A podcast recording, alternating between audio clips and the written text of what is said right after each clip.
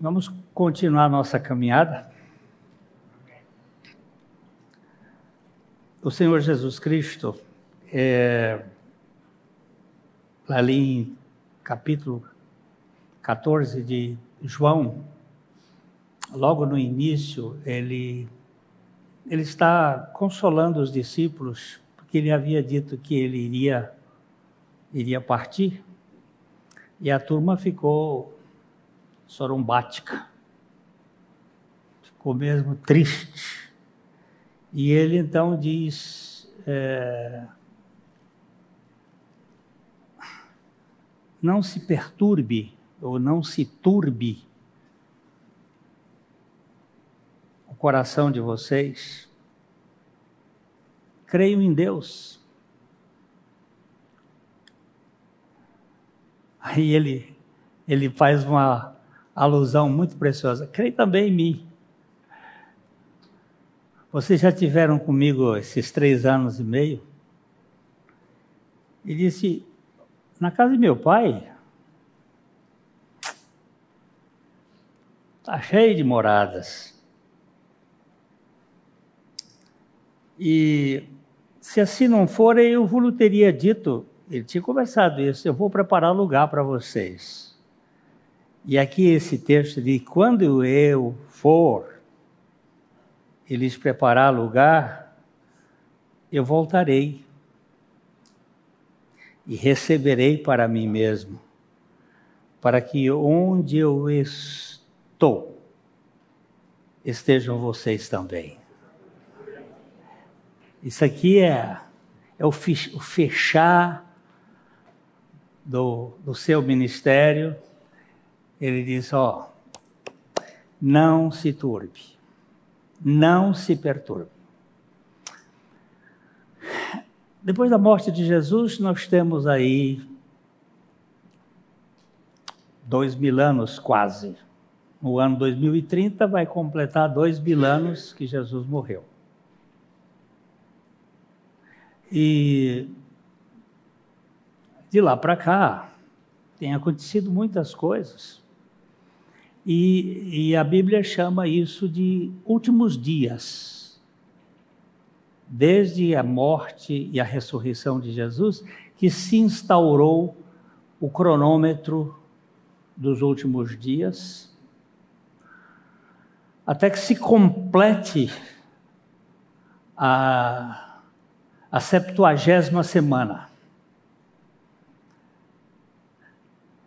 69 semanas se cumpriram desde que Atarxerxes assinou o decreto da reconstrução do Templo de Jerusalém e ficou faltando uma semana. E essa semana ela vem aí na frente. E nós estamos num intervalo só para contextualizar, lá no livro de, de, de Joel existe quatro gafanhotos. Migrador, gafanhoto cortador, o destruidor. São quatro tipos de gafanhotos que eles representam quatro períodos da história do povo de Israel, desde que Deus chamou Abraão aos 75 anos. E tem uma coisa na contabilidade de Deus que ele não contabiliza os tempos que os gafanhotos comeram. E ele só contabiliza o tempo da libertação do povo. Eu já fiz aqui um, há many, many years ago um estudo sobre estes quatro gafanhotos e os quatro períodos de 490 anos, porque Deus só contabiliza o tempo que não foi comido pelo gafanhoto. Até se completem todas, eh, são quatro períodos de 490 anos.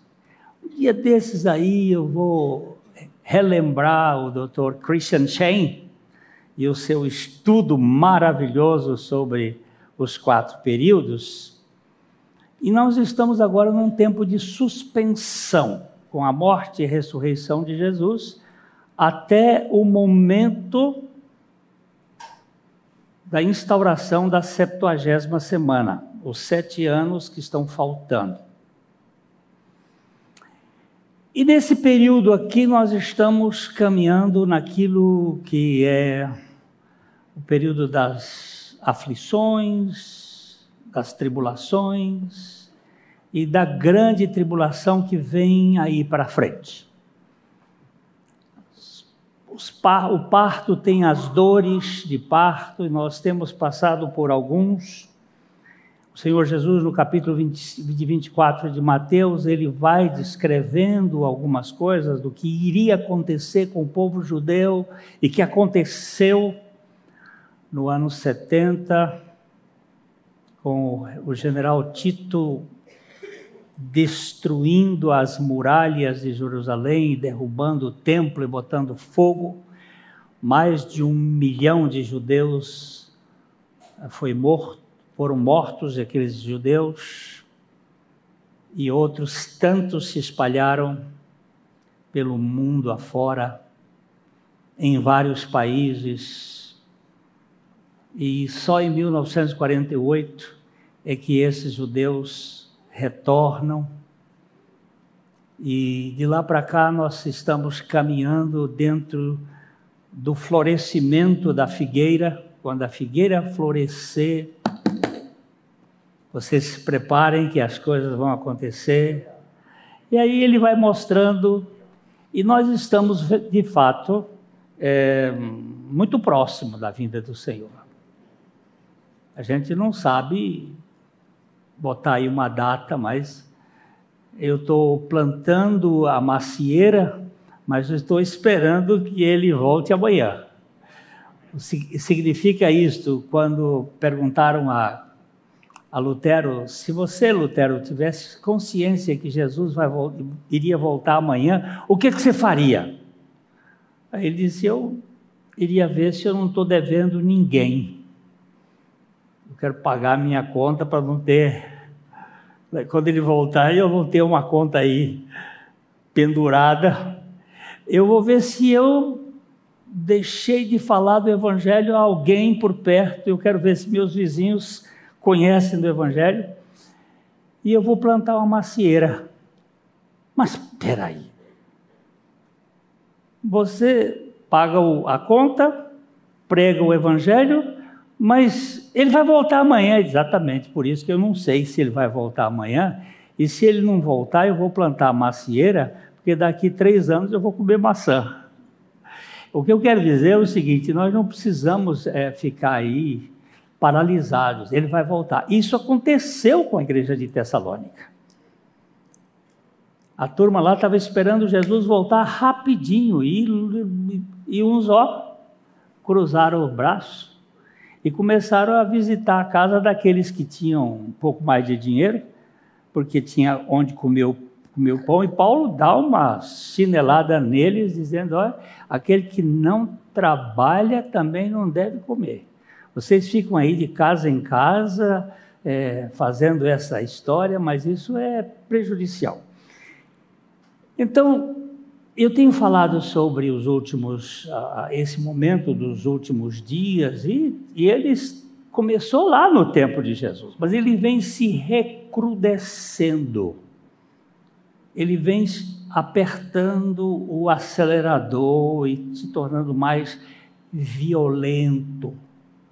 Assim como lá no antediluviano, no período antediluviano, a coisa foi aumentando. Eles começaram com a morte de Caim ali, depois eles foram ficando mais violentos, mais violentos, chegou um ponto que Deus diz: basta. E vocês percebem, não é?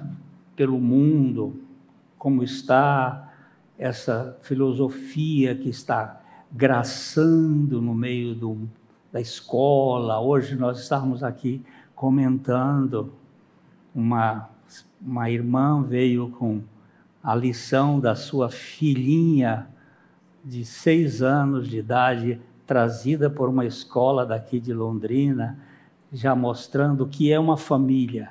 Aí mulher, mulher, duas crianças, isso é um modelo de família.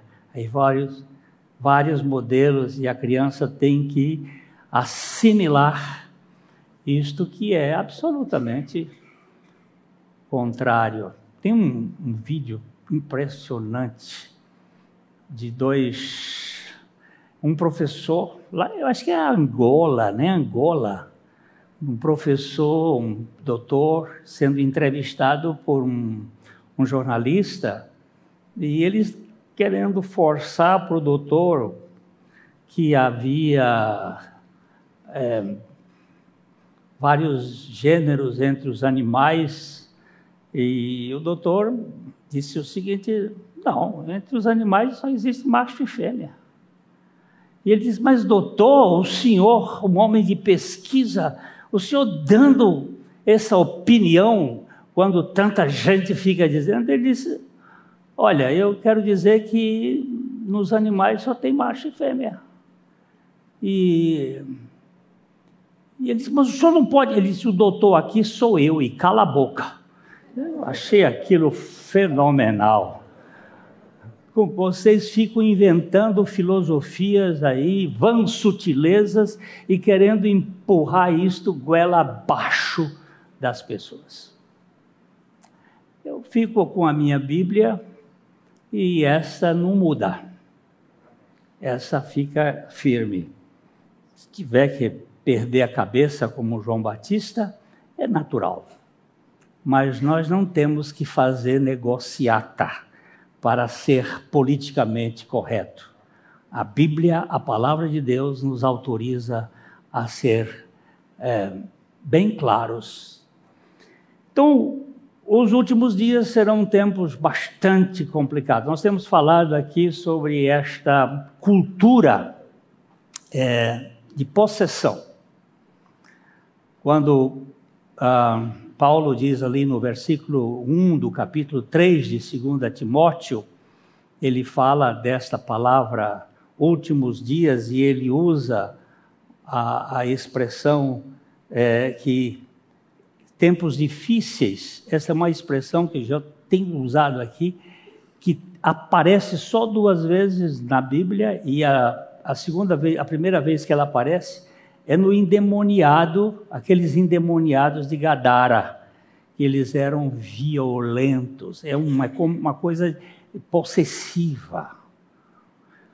Uh, dia 21 agora morreu uma terrorista, uh, uma terrorista fascista, uma das mulheres mais perigosas do Brasil, uma descendente de afrodescendente que foi presa no dia 8 de janeiro, lá na praça em Brasília, e ela detinha, ela continha na sua mão uma Bíblia. Essa é a terrorista, de fato. Ela é a maior terrorista contra essa cultura da mentira da hipocrisia, da falsidade. Morreu, talvez de maus tratos emocionais. Ela ainda estava jovem, porque ela nasceu em outubro de 39, mas foi violentada por um juiz da Suprema Corte que não entende nada de justiça. Mas nós estamos nesse espetáculo. Domingo passado nós falamos sobre Hermes Trismegisto e algumas pessoas ficaram até me perguntando quem, mas não ficou claro quem é esse cara. O Hermes Trismegisto era um guru, um místico hermético. Hermes, daí dessa palavra, Hermes vem a palavra hermético, fechado enclausurado. Todo este conhecimento gnóstico fechado, todo este conhecimento é, dentro de sistemas que mantêm segredos. ele traz uma pitada do Hermes. Ele foi muito famoso na alquimia, na astrologia e na liturgia da história hermética. Daqueles que têm a elite do poder da consciência satânica e que controlam os bastidores. Desde o dia 1 de maio de 1776, na Baviera, quando Adam Weishausput, o grande cérebro do poder transcendente, trazido da dos jesuítas, da maçonaria e, e, e, da, e dos monges tibetanos, ele desenvolveu este projeto até o ano 2026, ou seja, 250 anos, de acordo com os astros, para o controle da humanidade com uma só administração uma só religião e uma só moeda no mundo. E o projeto está bem adiantado, bem, bem caminhado, bem. Né? Vocês veem no, do, no, no um dólar, na moeda, na nota de um dólar, o olho que tudo vê lá em cima, onde há trim, três homens que controlam a política, a economia e a comunicação depois nós temos 13, depois nós temos 50, depois nós temos 100, embaixo na base temos 500. 666 homens que governam este mundo. A gente não sabe porque é hermético. Aqui acolá um é salvo e começa a contar e cortam a cabeça dele. Uh, o, o, o autor do livro, o Clube de Bilderberg, escreveu o livro e depois virou torresmo. E assim, o cara que escreveu os Illuminatis, ele vive hoje escondido a sete chaves, foi ministro da economia da Bélgica. E assim, alguns vão sendo salvos e depois eles são presos. Mas o Hermes continua vivo e ativo. Nós falamos aqui do Benjor, que escreveu uma música famosa que vocês cantam ou ouvem na rádio e não sabem que tá, de se trata. Né? Hoje, um dos místicos, aí, o Paulo Coelho, é, deu ré, marcha ré contra o Lula, mas esse é controlado pelas forças condalínicas deste mundo. E televisão, cinema, tudo formatando a mente. E nós somos vítimas desta cultura. Os ovos da serpente são implantados na mente das crianças já muito cedo, quando as pessoas são colocadas dentro de uma cultura do engano, da aparência, né? Ah, e eu, eu, sempre gosto de, olhar um pouquinho quando Dona, Dona Eva, né? quando Deus estava fazendo ali a, a prestação de contas, né? falou com Adão, depois falou com, com Eva. Não, vocês se lembram, vocês do carnaval antigo, vocês se lembram daquela música? Papai Adão, Papai Adão já foi o tal, hoje é Eva quem manobra e a culpada foi a cobra. Lembra não? Ah, só eu que sou antigo aqui. Olha o o Tony também é dos antigos, ele lembra. Papai Adão já foi o tal. Isso é depois da Segunda Guerra Mundial. Hoje é Eva quem manobra. E a culpada foi a cobra. Esta é a cultura da serpente que está tomando conta do feminismo, não é feminismo. O antimachismo dentro desse papel que está acontecendo. Vamos dar uma olhadinha em Gênesis capítulo 3, versículos 11 a 13. É Deus fazendo aqui prestação de contas com o Adão. Adão tinha, tinha. Ele era o responsável pelo pecado. Não que Eva não tenha pecado, mas ela não era diretamente responsável. Como é que se chama isso no, no direito? É dolo e culpa, né? Então, havia em Adão, ele era doloso o crime dele, né? Não é culposo. O da Eva é culposo, né? Não é assim que, que, que analisa? É, vocês que são advogados. Pois é. E Deus está fazendo ali uma, observação e diz assim: perguntou-lhe Deus, isso para Adão, que ele disse assim: olha, nós corremos lá e fomos fazer uma tanguinha, porque nós estávamos. Nós fomos pegos de surpresa e ficamos expostos. Mas eles estavam nus, sempre tiveram nus, não tinha roupa. E Deus diz: Quem foi que te fez saber que estavas nu? Comeste da árvore?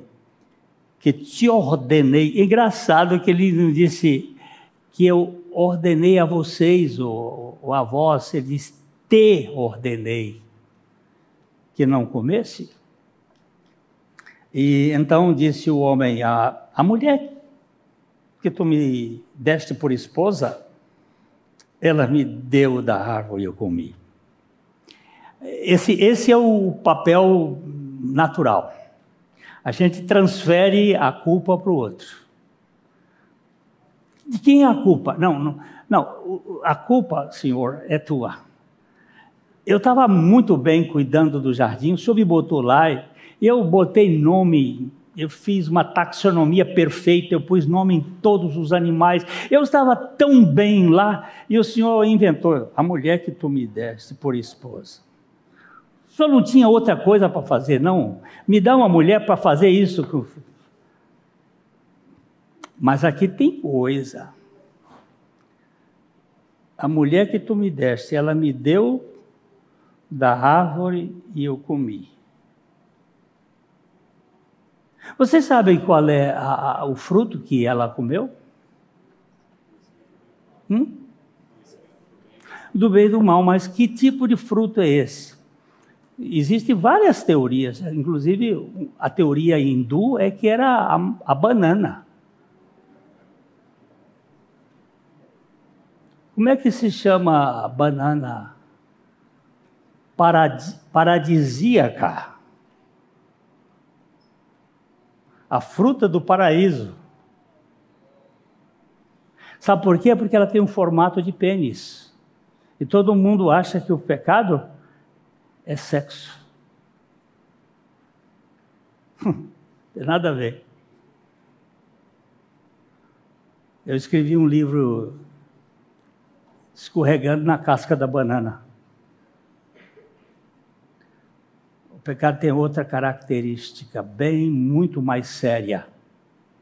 E, e ali, aqui está expresso, né? A mulher disse: a serpente me enganou e eu comi. E aqui está a palavra da cultura do, da, da serpente: é o engano.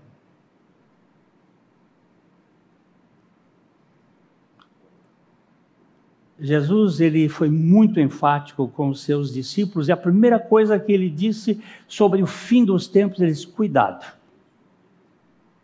que ninguém os engane. Porque virão muitos falsos, alguns ah, dizem que essa melhor tradução não é falsos cristos, mas falsos cristãos. Aqueles que se travestem de Cristo, de cristãos e enganarão a muitos. Esta é a característica da cultura da serpente. É o engano. Paulo, escrevendo aos crentes de Corinto, uma cidade que tinha mil prostitutas cultuais diante do templo da deusa Diana. Onde a cultura feminista ou femista predominava. Ele diz assim no 2 Coríntios capítulo 11, versículo 3, nós já falamos desse texto aqui, mas nós precisamos repisar. Sabe por quê, meus irmãos? Porque tem gente que escuta, mas não ouve, ou ouve e não escuta, não sei qual é que vem primeiro, se é escutar ou ouvir, mas parece que entra num ouvido e sai no outro. E não presta atenção.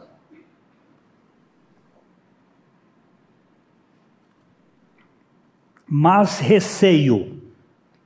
Paulo está dizendo: receio que, assim como a serpente enganou a Eva com a sua astúcia, que assim também eh, seja corrompida a vossa mente e se aparte da simplicidade e pureza devidas a Cristo. Simplicidade é aquilo que não é plural. Simples é aquilo que é único, é a mesma coisa para pureza. Não tem mistura. Não tem mistura. Como é que a cultura da serpente entra na igreja? Então, nós vamos dar um, lembrar aqui o, o, o capítulo 3 de 2 Timóteo, os versos 6 a 9, outra vez. Pois, pois entre estes, lembra-se que domingo passado eu falei que o último, a última frase, a última frase do versículo 5, põe aí o versículo 5. Tendo forma de piedade, negando-lhe, entretanto, o poder. Gente que tem forma de piedade. Você olha diz, é piedoso, mas nega o poder. Foge dessa gente. Ele não disse que é para aceitar, é para fugir. tem algumas coisas que a Bíblia manda resistir. Por exemplo, ao diabo, a Bíblia diz: resistir ao diabo, e ele fugirá de vós. Submetai, submetei a Deus e resisti ao diabo. Submeta-se a Deus e resista ao diabo. Mas ao homem perverso, a Bíblia não diz para resistir ao homem perverso, diz: fugir do homem perverso. Fugir da prostituição. Fugir da idolatria. Tem coisas que não podem se fazer e foge destes que são metidos a ser o que não são. Pois este, entre estes se encontram os que penetram sorrateiramente nas casas. Vimos aqui que as casas aqui não é a minha casa em si, mas é onde a igreja se reunia. A igreja se reunia em casas. Eles entravam nas casas e conseguem, olha esta palavra, cativar mulherzinhas sobrecarregadas de pecados, conduzidas de várias paixões.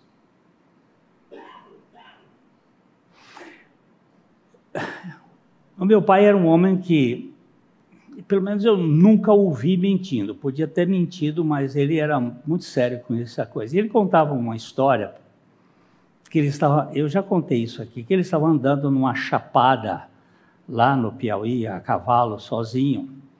E de repente ele viu um, veadinho, não é viadinho, é veadinho. Novo, aquele que está cheio de manchinhas ainda, que não. E ele estava parado na estrada. E ele foi se aproximando e se aproximando. Quando a, a mula chegou a um, uma distância de um metro e meio, dois metros, o animal fez assim, e saiu correndo, pulando, pulando. O papai olhou e disse: O que estava acontecendo com esse animalzinho? Ele levantou a cabeça assim, tinha uma jiboia. Ela estava hipnotizando. Essa é a astúcia do engano coloca certas filosofias na escola, na universidade, para capturar a mente dos jovens. O, o Antônio Gramsci foi sagaz, foi uma serpente. E hoje nós temos uma massa de jovens completamente perdidos hipnotizados com esta filosofia da destruição, do caos. A serpente, ela, ela prende, ele a cativa. Eu falei aqui que eu não vejo mais televisão. Alguém disse assim: o senhor não vê nenhum filmezinho? Eu digo, às vezes alguém me indica um filme, às vezes, raramente a minha mulher me vê. Eu, eu vejo no meu iPad eu vejo The Chosen. Eu, às vezes, repetidas vezes, eu vejo aquele negócio, porque eu quero ser edificado. Eu não quero ser carcomido por esta. Esse miolo de tripa que o mundo está comendo. Você viu que eu fui bem, bem jeitoso para dizer o que é fezes, o que é o expurgo, o que é o mais nojento que o ser humano pode produzir. E a palavra aqui que aparece é sorrateiramente. Olha, olha como ele diz. Eles uh, penetram. Essa palavra aqui, um estudioso da Bíblia diz que tem o, a ginga da cobra. Ela tem assim o jeito da serpente, ela vem entrando sorrateiramente na igreja e de repente nós perdemos de vista o cordeiro. O cordeiro. Eu, eu, gosto de Apocalipse, capítulo 5, aquele culto maravilhoso. Eu estou saindo do tema aqui do nosso, mas é porque, sabe, gente, nós precisamos, vamos dar uma olhadinha em Apocalipse, capítulo 5.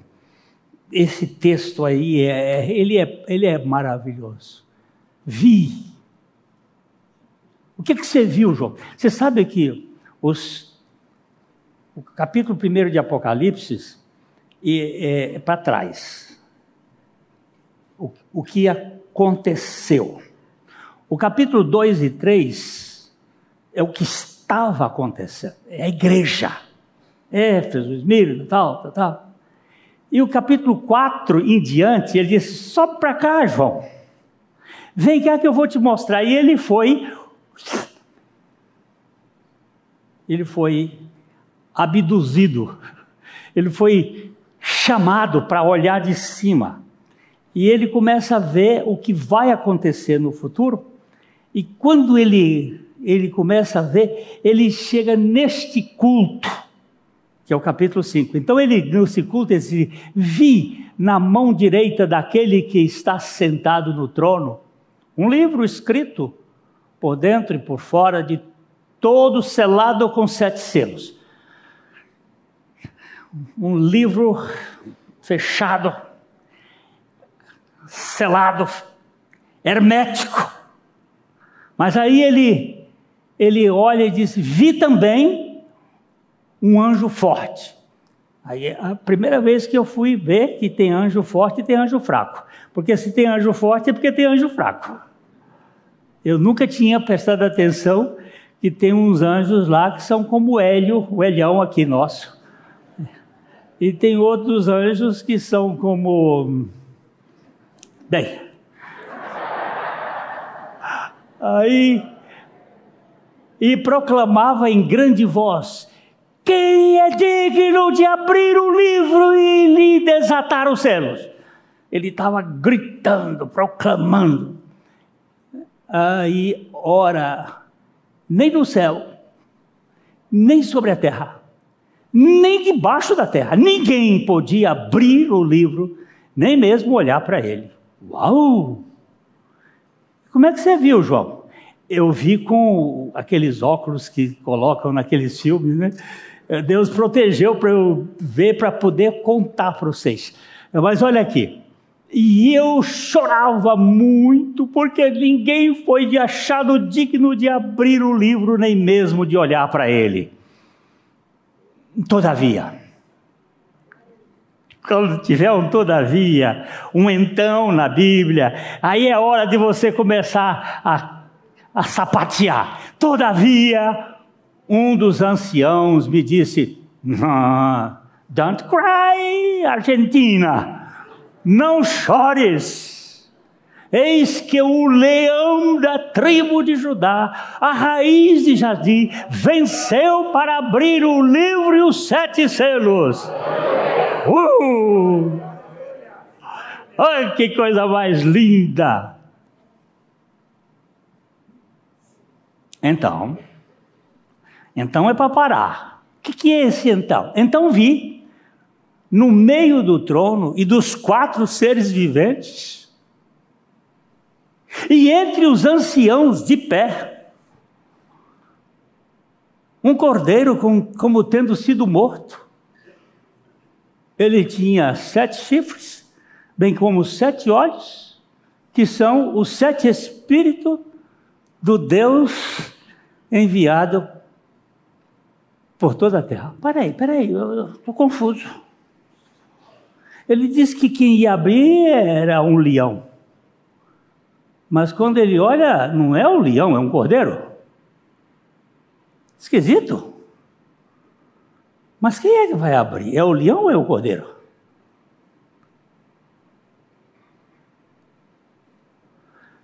O que ele está mostrando aqui, quem vai abrir é o leão, mas quem fez a obra foi o cordeiro.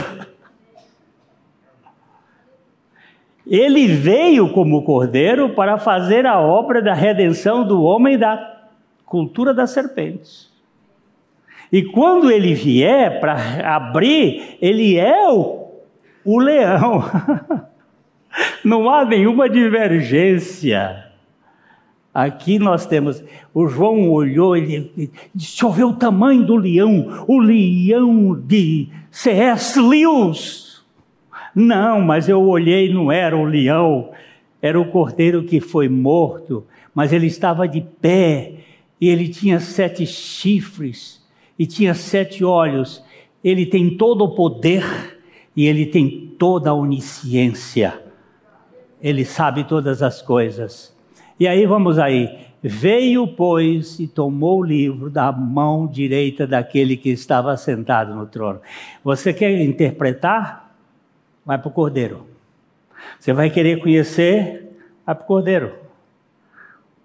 Ele vai abrir a sua mente, ele vai abrir o seu coração, ele vai desvendar os mistérios, ele vai tirar o medo seu quando você tiver que passar pela grande tribulação, se é que nós vamos passar toda, toda ela, mas pelo menos um terço, metade dela, uns três anos e meio nós vamos experimentar. Ui, você já mudou de opinião já, porque como como, como disse, como disse o meu, meu irmão, dizendo assim: olha, Apocalipse, escatologia, se escreve a lápis, para poder apagar de vez em quando, porque a gente não tem certeza. Redenção se escreve a sangue e não tem que mudar nada, porque foi feito perfeito.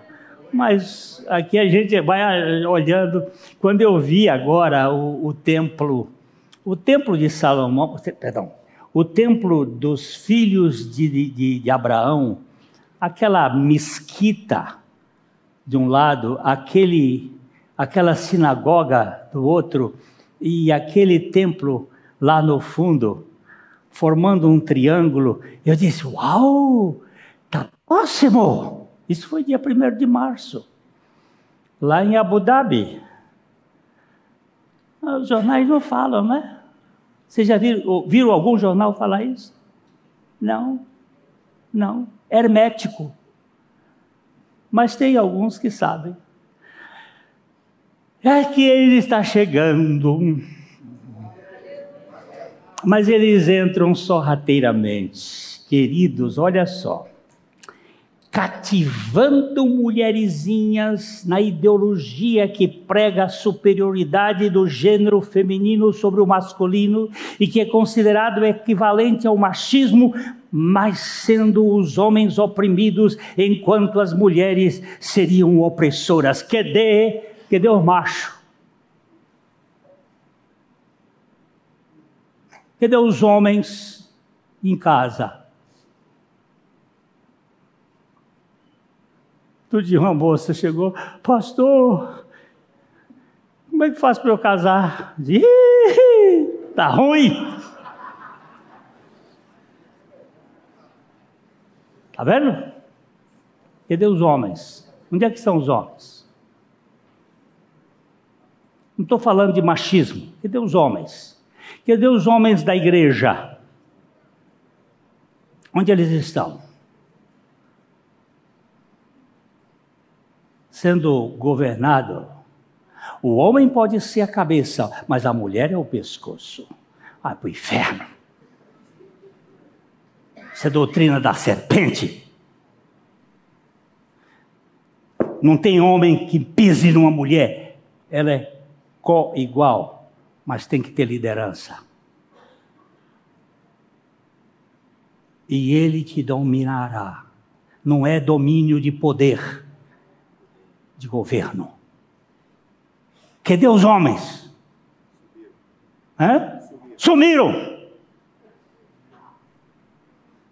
Falei para minha filha: compra calça. Ela está querendo casar. Compra calça. Pede a Deus para mandar um homem que ele formou lá no jardim do Éden e que ele salvou no jardim da ressurreição e que Deus enche essa calça com esse homem. E larga de orar mais. Ela disse: semana passada já comprei a calça, pai. Vamos esperar. Deus nunca falhou. Ele nunca falhou. A não ser que ela, ele queira que ela fique sem mas se for da vontade dele. O que eu quero, eu vou terminar aqui, meus irmãos, não cheguei nem à metade do meu assunto, mas eu quero dizer o seguinte: ah, nós temos um panteão de deusas feministas, desde Samiramis, Astarote, Isis, Hera, Diana, Ceres, Estia, e por aí vai até puseram esse nome na nossa Virgem, a Rainha dos Céus, coisa que ela jamais, jamais queria esse nome para ele, para ela. Isso só apareceu depois no século, no século sexto, sétimo do cristianismo quando a igreja foi invadida por pelo paganismo pós-Constantino.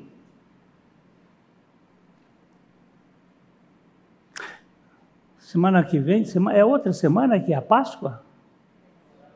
A outra, né? Uh, como é que chama Páscoa em inglês? Easter. De onde vem esta Easter? De Aster, de Easter, Astarote.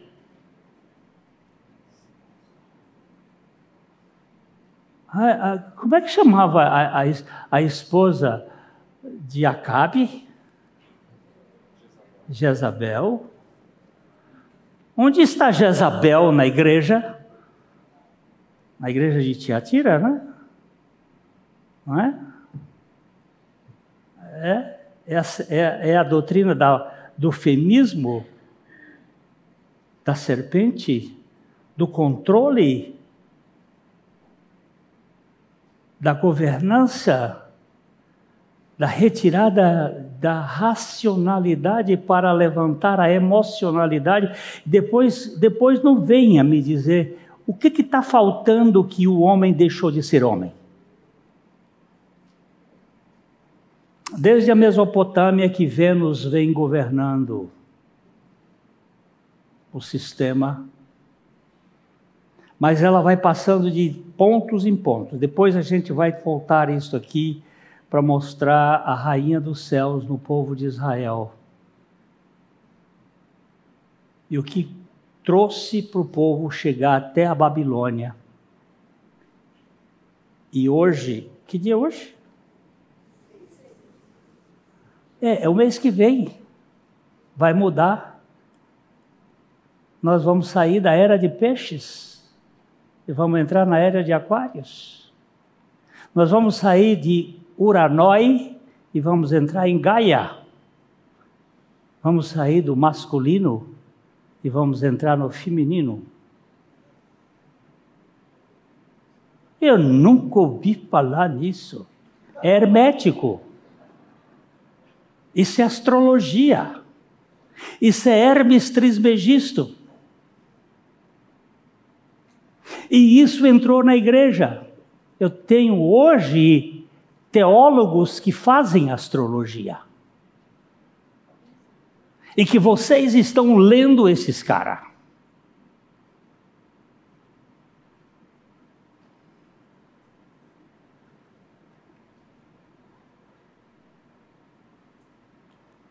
Igreja, povo de Deus,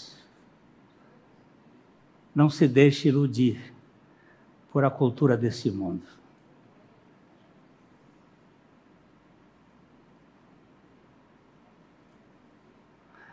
Eu tava, estava lendo outro dia uma coisa e encontrei um, um vídeo do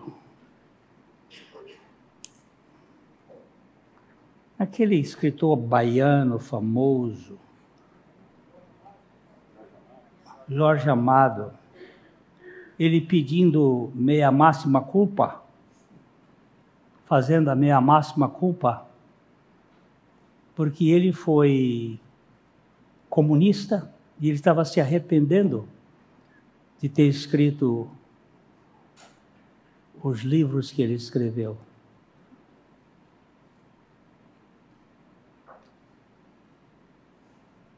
que aconteceu com Jorge Amado?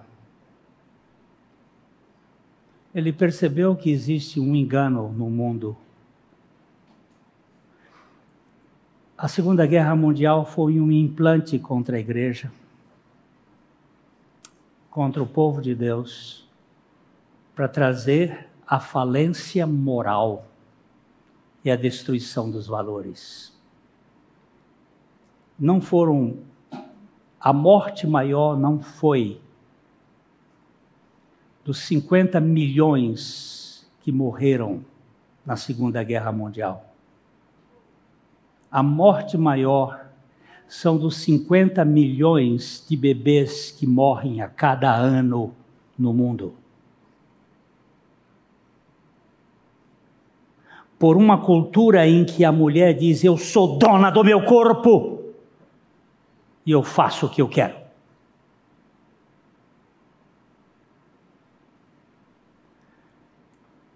Se na Segunda Guerra Mundial foram 50 milhões de pessoas que morreram, sendo 6 milhões de judeus, hoje, no, no ano de 2022, morreram 50 milhões de crianças abortadas. Mas nós não nos arrepiamos mais. nós não nos indignamos mais. Nós fomos cozinhados, cozinhados em fogo brando e perdemos a nossa maneira de, de chorar. Eu queria concitá-los a essa semana ler o, cap, o livro de Lamentações de Jeremias.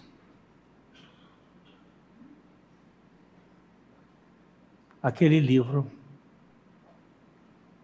é a dor da alma de um profeta.